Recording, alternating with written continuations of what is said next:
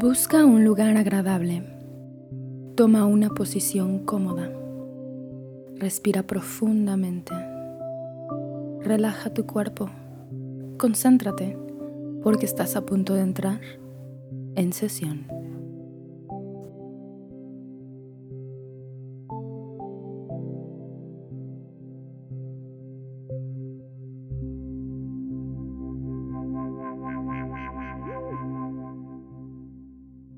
Advertencia. Recuerda que este programa es meramente informativo y busca dar a conocer temas relevantes en salud mental. A pesar de que se cuente con asesoramiento y conducción de un experto en el tema, esto no sustituye el hecho de asistir a recibir la atención adecuada y necesaria. Gracias. Buenos días, buenas tardes o buenas noches. Bienvenidos a un episodio más de En Sesión. Mi nombre es Lucía Hernández y con Alejandro Sandoval vamos a hablar el día de hoy de algo que puede ser tristemente común, que es el miedo al compromiso. Y antes de comenzar, les recuerdo que nos pueden seguir en nuestro Facebook para que no se pierdan ninguna notificación de cuando aparezca un nuevo programa de nosotros y nos puedan escuchar. Y es eh, en sesión PSIC. O Alejandro lo pueden también localizar a través de su Facebook como psicólogo Alejandro Sandoval. Entonces, Alejandro, bueno, Alex, Eso fue muy formal. Alex, cuéntanos por favor ¿Qué es el compromiso? Hola, ¿qué tal a todos? Me sentí regañado con ese Alejandro. Pero bueno, ok es esa, ese compromiso que tenemos formal aquí en el podcast, ¿no? Este, ok, como definición tal cual, el compromiso lo podemos encontrar como un acuerdo formal al que se llegan dos o más partes, dos o más personas, tras hacer ciertas uh, concesiones o acuerdos, eh, cada una de ellas, ¿no? Es como comprometernos, valga la redundancia, a hacer, realizar o cumplir con ciertas cosas. Pero bueno, lo podemos realmente usar en diferentes áreas, eh, cosas, este, pero nosotros eh, específicamente hoy lo vamos a hablar más como si fuera ese valor del compromiso, ¿no? El cual es un valor que te permite y te lleva a vivir la vida que uno desea, agregando o apegado a la voluntad que cada uno de nosotros quiere o desea, necesita para cumplir esas cosas, ¿no? El compromiso que uno toma para llegar a algún punto. Perfecto. Y normalmente cuando te, te, dicen compromiso, pues lo más común es pensar en la situación como romántica, sentimental, ¿no? El miedo, por ejemplo, el compromiso de pues eh, tomar el siguiente paso y literal comprometerse para después casarse. Pero ¿existen algún otro tipo de, de, de faltas al compromiso? Sí, claro, o sea, justamente como lo mencionas, eh, eh, es, es, muy normal que el compromiso se vea como el hecho de esa etiqueta, contrato social de somos amigos, somos novios, somos esposos, etcétera, pero existen otras áreas, ¿no? Aparte de lo de las relaciones de pareja, este, existe en lo, en lo laboral el compromiso que uno tenga con realizar las actividades, con cumplir con sus metas, con, eh, eh, como, como quien diría ese típico ponerse la camiseta, pero no es el lado abusivo, sino es el lado de hacer y cumplir con las cosas que uno necesita hacer. Eh, también está, podríamos hablar de ese compromiso o falta de compromiso, miedo al compromiso en cuestión de independizarse, el no tomar responsabilidad por, por uno mismo literalmente, e incluso en la toma de decisiones, ¿no? que es esa falta de compromiso o ese miedo a tomar las decisiones y las riendas de las consecuencias de las cosas que nosotros vamos eligiendo. Claro, y ese pues también es tristemente común. ¿Es malo realmente tenerle miedo al compromiso? O sea, ¿qué se puede decir o qué te dice una persona que le tiene miedo al compromiso? Pues probablemente que es una persona que ha tenido eh, quizá malas experiencias en el área y por consecuencia quiere ser más precavido y entonces se lleva mucho más lento o incluso evita dar ese paso eh, que podríamos considerar como el tomar responsabilidad o el compromiso o eh, en otro extremo podría ser esa persona que tiene diferentes situaciones conflictivas en ciertas áreas y que necesita obviamente llegar a término para poder avanzar a ese compromiso que decíamos, ¿no? Poder llegar y cumplir las cosas que uno desea o se, o se propone. Por ejemplo, en el caso, pues lo que hemos comentado, el caso más común es el miedo al compromiso de pareja, ¿no?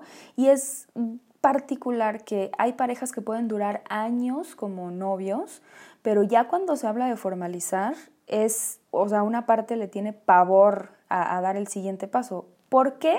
Si de cierta forma ya, ya viene calada la relación. sí, justamente como dices, es, eh, el hecho de hablar de compromiso es como hacerlo más real, ¿no? Es como hacerlo más formal y entonces es uh, como asegurar que las cosas van a, van a ser o van a continuar de esa misma manera. Este, cuando nos comprometemos es porque eh, pues conocemos las condiciones que estamos aceptando y las obligaciones que éstas conllevan. El principal objetivo del compromiso en las relaciones pues es mantener cierta seguridad y control de esta misma relación. Al existir eh, lo que llamamos ese contrato social del compromiso, de la etiqueta que se tenga eh, con esa relación, pues podemos mantener una serie de expectativas, sobre todo, este, más bien dicho, sobre cómo se debe de comportar la otra persona en la relación, qué es lo que esperas de la otra persona, y esto, pues, de cierta manera, eh, podríamos decir que nos beneficia o nos ayuda a prever situaciones que puedan ocurrir este, y las consecuencias de estas, ¿no? Entonces, muchas veces el hecho de que alguien eh, te diga tal cual, oye, pues ya tenemos 5, 3, 8 años de pareja, pues el siguiente paso, ¿Por qué suena temeroso? Porque literalmente es comprometerte, literalmente es como tú aceptar que esos términos y condiciones van a ser de esa manera o que no vas a tener esa flexibilidad, ¿no? En una relación de noviazgo siempre existe la posibilidad de decir, oye, pues terminamos. En una relación de pareja se supone que uno tiene menos esa flexibilidad, aunque existe siempre la opción de terminar una relación más formal también, ¿no? Y no se diga en un matrimonio. Se supone que cuando tienes un matrimonio, pues es porque ya lo pensaste, lo analizaste, ya es algo que, que viviste y como dices, no ya viene calada la relación, entonces ya es algo que ya tienes una idea de qué es lo que te espera y lo estás aceptando y entonces de pronto llegar y decir al primer berrinche, no, ya no quiero, pues no es lo esperado o no es lo que uno tiene como ese concepto de compromiso, ¿no? Entonces, la formalidad genera temor y es lo que el compromiso en una relación de pareja muchas veces representa, esa formalidad que genera temor tanto de las obligaciones como de lo que se pueda llegar a perder. Y en ese caso en específico, ¿recomiendas algo en particular para, para mm, combatir este temor a la formalidad? Pues algo algo que se puede recomendar, uno, en la pareja es que entre ellos lo hablen, se tenga una comunicación muy eh, amplia y muy continua respecto a lo que están buscando cada una de las partes, porque eh, ya lo hemos mencionado en algunas ocasiones, incluso es algo que yo menciono mucho en, en clases, en, en terapia, todo eso, que es importante que ambos se pregunten cuál es el plano, cuál es su objetivo personal, porque he tenido parejas en procesos terapéuticos donde el, hombre dice, yo me quiero casar y tener hijos, y la mujer dice, yo me quiero casar y ser libre, ¿no? O sea, quitarme el peso de mi casa, de ser la mujer que, que, que atormentan, que atiborran de reglas y no sé si quiero hijos, ¿no? Y entonces eso es un punto importante que unas personas dan por hecho y no se tiene la certeza. Entonces es importante la comunicación, es importante que sepan hacia dónde quieren ir y creo que ser muy honestos es algo que siempre va a funcionar. La sinceridad, la comunicación y la asertividad. Oye, ¿sabes qué? Yo busco esta relación de pareja, pero yo no quiero tener hijos, yo no me quiero casar, podemos vivir juntos, podemos compartir esto, o cada quien vivir en su casa y ser felices, o bla, bla, bla, y la otra persona pues ya sabe a qué se está ateniendo, ¿no? A qué está comprometiéndose, aceptas o no, si es algo que te parece adelante, si no, pues va. Pero esas parejas que me gustas, tú también, ah, muy bien, creemos una historia, cada quien con un objetivo distinto y al final chocar, porque es que yo creí que sí nos íbamos a juntar, no, yo nunca quería eso, ah, es que yo creí que íbamos a tener 20 hijos, no, yo ni siquiera quiero tener, entonces, pues bueno, al final, después de cinco años de relación se preguntan eso, pues creo que no es lo más adecuado, ¿no? Claro. Perfecto, la verdad bastante, bastante claro. Y por ejemplo, este miedo que genera el compromiso es algo que se tiene que tratar, o sea, de plano, no digamos, no puedes seguir siendo y tomando decisiones funcionales si no llegas a tratar la raíz de eso o no. Normalmente sí ya vamos a darnos cuenta que cuando esto es un, problema real, nos va a empezar a generar conflictos en diferentes áreas, ¿no? En lo personal, en la familia, en la pareja, etc. Y entonces definitivamente es algo que necesitamos tratar porque si no, pues nunca, nunca va a dejar de existir ese caos que gobierna ante la falta de compromiso. Ok, perfecto. ¿Y cómo se puede tratar? Ok, bueno, normalmente lo podemos tratar en un proceso donde se van a trabajar los miedos, se va a trabajar en la comunicación, la asertividad de esta y en las habilidades sociales, ¿no? El cómo Ah, como ya lo he mencionado, muchas veces son situaciones, eh, una mala experiencia que yo tuve y entonces me cuesta trabajo volver a confiar en tener una relación formal, una pareja, etc. Entonces trabajamos en esas habilidades sociales, trabajamos en el confrontamiento o, cómo confrontar esos miedos, temores, el no generalizar, la manera en la que puedo comunicar mi sentir real y cómo comunicarlo de una manera asertiva. ¿no? Entonces, eh, al yo quiere expresar algo que no me gusta, saber cómo decirlo y que no suene a un reclamo, que no suene a un regaño, que no suene a una agresión, sino que realmente suene a eso, ¿no? A una opinión o a, decir algo que realmente está fuera de, lo que yo quiero, deseo o busco en una relación. Entonces, se puede trabajar en un proceso terapéutico, eh, principalmente eh, eh, apuntando estos, a estos objetivos y pues obviamente sabemos que va a depender de cada persona si se tiene que trabajar o no alguna situación extra. Perfecto. ¿Y nos podrías abonar un poco más sobre qué hacer para afrontar eh, el miedo al compromiso? Claro, lo principal es, bueno, trabajar en nuestros miedos. ¿no? Normalmente esa falta de compromiso va a venir eh, provocada por esa inseguridad, por esa falta de decisión. Y bueno, lo primero es, eh, hablando específicamente de pareja, cada miembro es un mundo distinto, cada uno tiene un ritmo. Habrá quienes a los seis meses de una relación de pareja puede decir yo me quiero casar y habrá otro que después de tres años aún no está seguro y no significa que uno esté correcto, otro no, sino hay que ir al ritmo, hay que identificar el ritmo de cada pareja y saber cómo llegar a un punto eh, medio entre los dos, ¿no? Analizar por qué de cierta manera yo puedo tener eh, miedo a tomar esas decisiones o al comprometerme de cierta manera y valorar lo que esto puede llegar a traer, ¿no? Eh, digo, obviamente el compromiso tiene ciertas ventajas y es bueno hacerlo notar para que la persona pues lo vea como algo deseado. hay que venderlo bien. Exacto, hay que saber cómo vender eh, justamente el compromiso, ¿no? Este, hay que diferenciar entre un miedo real al compromiso o la elección personal de una persona no querer hacerlo. Muchas veces yo al obligar a alguien, a mi pareja, a decir, es que tenemos que casarnos, y alguien dice, es que yo no quiero, muchas veces lo primero que pensamos es miedo al compromiso.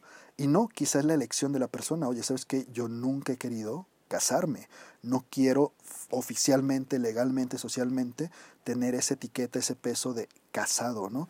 sí, ya es una convicción propia y no específicamente un miedo. Exactamente, entonces tenemos también que identificar bien eso, ¿no? Porque después caemos en ese típico, eh, pasa esto, ah, es miedo al compromiso, o ah, es tal etiqueta, y no se trata siempre de eso, ¿no? O sea, por eso es importante la comunicación y el estar bien informados tanto de las ideas propias y emociones como de, de mi pareja, ¿no? Este, uh, valorar de cierta manera, como ya decíamos, saber vender y valorar las situaciones positivas este, que, que pueda llegar a aportar esto en la relación, ¿no? el comprometerse, el tener una mayor, este, un, un, un mayor peso con ese compromiso dentro de la relación. Identificar, eh, justamente hablábamos de miedos, identificar cuáles son los pensamientos irracionales que forman parte de ese malestar o de esa situación que hace que la persona evite tener ese compromiso o formalizar, este, trabajar en la autoestima, en el auto concepto y este, algo que yo nunca me voy a cansar de recomendar es eh, la comunicación, ¿no? Tener un diálogo constante con nuestra pareja, estar siguiendo este, cada paso y algo que yo sé que lo decimos mucho, que ya lo hemos mencionado, pero es porque realmente ya lo hemos dicho y nos deben de hacer caso, es darse cuenta de que las relaciones de pareja no van a permanecer igual tienen que ir evolucionando y tienen que ir madurando de cierta manera. Y entonces el trato, la convivencia y las decisiones, las acciones que se hacen van a ir cambiando con el tiempo. Y claro, incluso si tienes una comunicación muy buena y llegas a ciertos... Eh, como acuerdos en un principio de la relación, pues seguramente no serán exactamente los mismos 10 años después y se vale. Correcto, exactamente eso iba. O sea, ¿y esto qué va a implicar? El grado de compromiso que las personas vayan poniendo en esta, ¿no? Porque sí, muy bonito ser novios de manita sudada, muy bonito ser novios que comparten dos horas, tres horas al día, dos, tres días a la semana, Y es muy distinto cuando ya empiezas a tener un proyecto junto de vida, donde ya estás pensando, pues ahora sí, en situaciones económicas, en situaciones sociales, en situaciones personales, etcétera, incluso en familia, que obviamente el grado de compromiso y las decisiones que se tienen que tomar son muy diferentes. ¿sí? Entonces, sí, sí es algo que tienen que estar muy atentos y poner mucha atención. Entonces, el ser conscientes de eso la comunicación que se tiene y ser muy claros desde el inicio qué es lo que yo quiero, qué es lo que busco y qué estoy dispuesto a ofrecer o a ceder para hacer funcionar esto.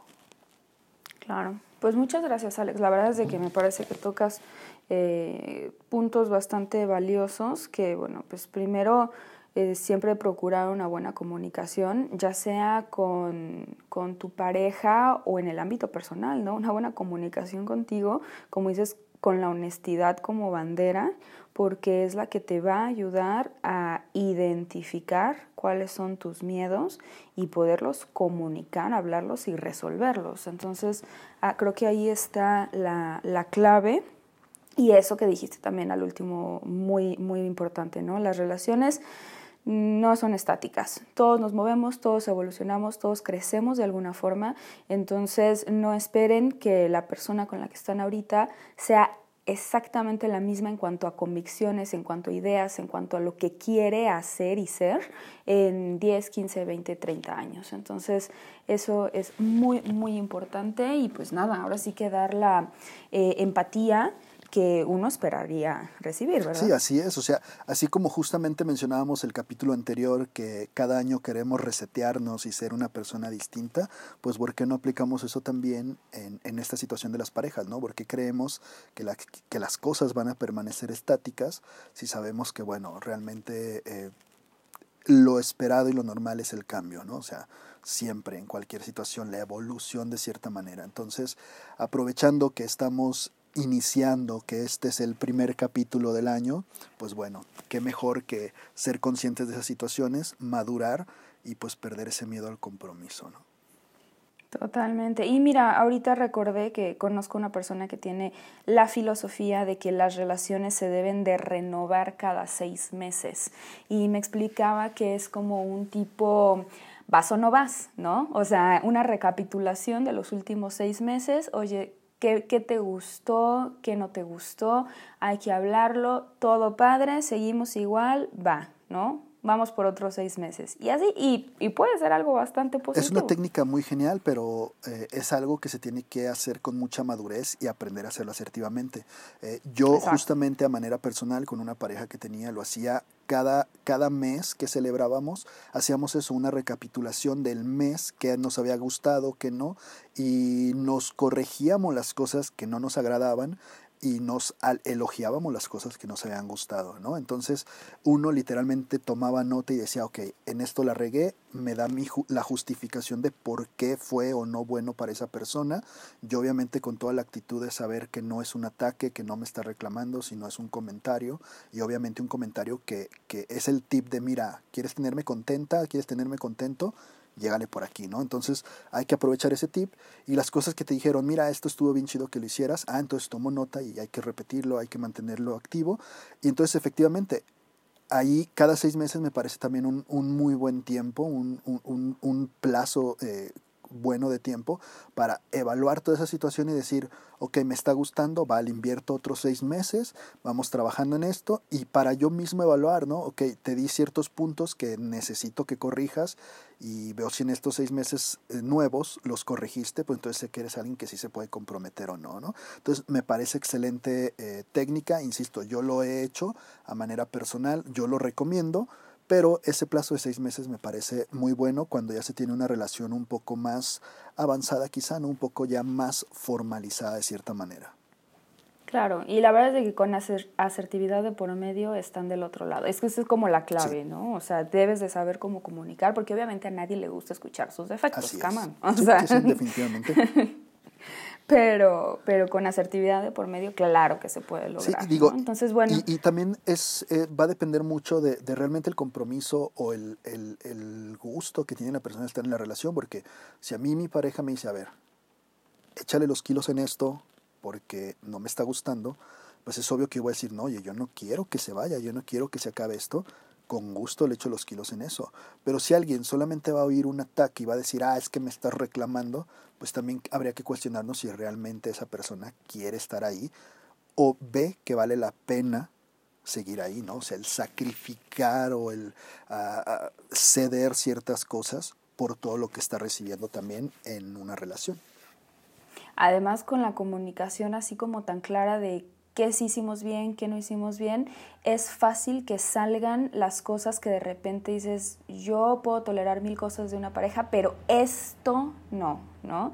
Entonces, si esa cosita, ¿no? Que, que, a lo mejor para otra persona es insignificante, pero para ti es enorme, sale y, y estás de acuerdo que, pues, ¿no? que es algo que, que tú no puedes comprometer, que de plano no podrías modificar o aceptar este, algo, algún acuerdo sobre ello, pues más claro ni el agua. Así es, o sea, siempre es qué estoy dispuesto a ceder y qué cosas son las que yo necesito que la otra persona acepte, ¿no? Y son, cada uno tenemos, como tú dices, una escala donde ciertas cosas son, son importantes o valiosas y otras las podemos llegar a modificar. Entonces, si llegamos a un acuerdo y logramos colocar de cierta manera nuestras cosas importantes con las cosas importantes de la pareja, estamos del otro lado pues justo la creación de compromisos, ¿no? Entonces, pues no, muchas gracias Alex, esperemos que eh, les hubiera sido de utilidad, que si tienen por ahí algún problemita, un miedito que resolver, lo puedan, lo puedan hacer gracias a los consejos que hemos brindado y pues nosotros nos despedimos, esperamos que nos escuchen la siguiente semana y finalmente esperamos su like en nuestra página de Facebook que es en sesión PSIC. Hasta pronto. Esperamos que este ejercicio te hubiera resultado de utilidad, preparándote para llevar una mejor semana. La siguiente sesión está programada para el próximo lunes a través de Spotify. Hasta luego.